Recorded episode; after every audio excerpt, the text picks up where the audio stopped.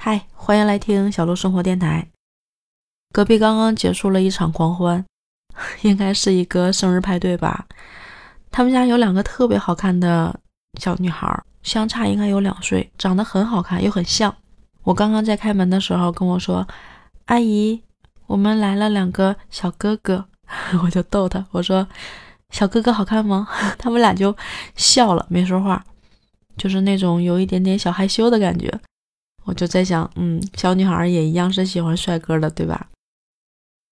然后坐在这儿刷了一会儿抖音，看到了一个抖音说金庸笔下的那些女主们，看了一些。然后我其实我也看过很多金庸的电视剧，书我其实没有仔细的看过哪本小说。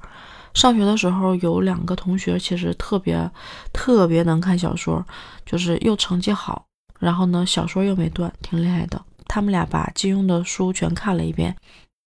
我看了一下这个抖音上的这些讲的这些女主们，我大概都有印象啊，嗯，比如说赵敏、小昭、韦小宝的那几个老婆，嗯，《神雕侠侣》就是小龙女。嗯，还有王语嫣，但是我想来想去，我觉得可能我最喜欢的这个女主，好多人应该都是，就是黄蓉。为什么喜欢她？我先说说她的性格，就是她是那种特别古灵精怪，有一点点任性，有一点点刁蛮，但是心里面还是有大的善良的。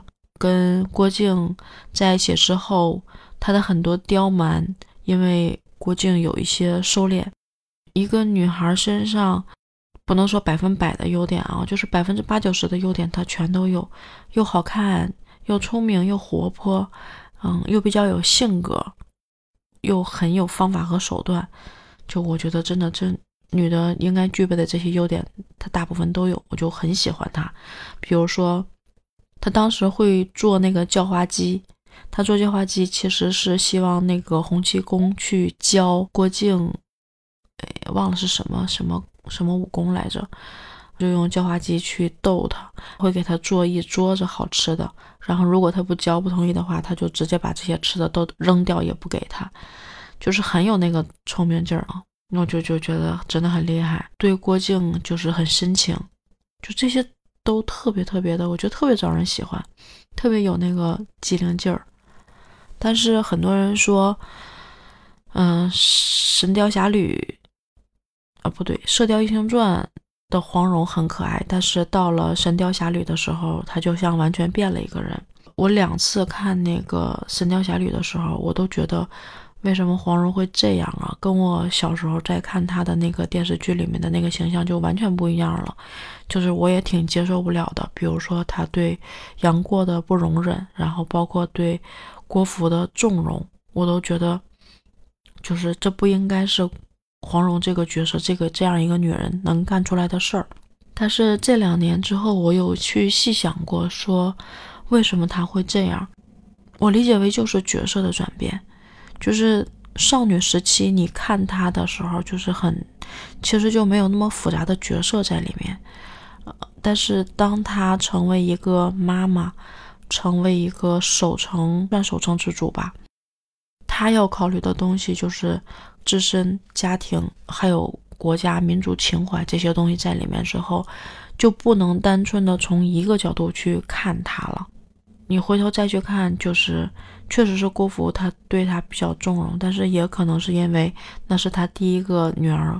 然后会有娇宠在里面，很多东西他改变不了了，但是他肯定还是护自己人的。其实这一点上，在他对郭靖那时候你就能看出来的。所以不管是杨过被郭芙砍断那个手臂，还是说逼退小龙女，然后不让他们俩在一起，甚至一直很担心杨过是为了复仇，然后防范他。你都觉得为什么他们这么针对他哈？但实际上从他那个角度上，你再去想的时候，都会觉得这些东西能接受、能理解了。所以我再回头看的时候，我觉得可能就是母性光辉加上更多的这种家国的考虑，就不会再去那么简单的刁蛮任性、简单的耍小聪明，甚至还有一点，我想过，就是郭靖其实是个很憨的人，他是大智若愚，但是他很憨。我都觉得第二部里面看黄蓉，我觉得他身上也带了那个憨憨的劲儿，就是那个灵气，眼里的光好像都没有了。我觉得 可能跟郭靖生活在一起，生活久了之后，应该也是对他有影响的吧。我觉得其实我们不要去评判说这个人对还是不对，错还是错在了哪里。觉得单从这个人物性格上来看的话，黄蓉身上有一些我喜欢，但是我做不到的点，就是她那个古灵精怪。我觉得我可能会有一点点搞笑，会有一点点好玩，有一点点机灵，但是我真的没有她那么古灵精怪。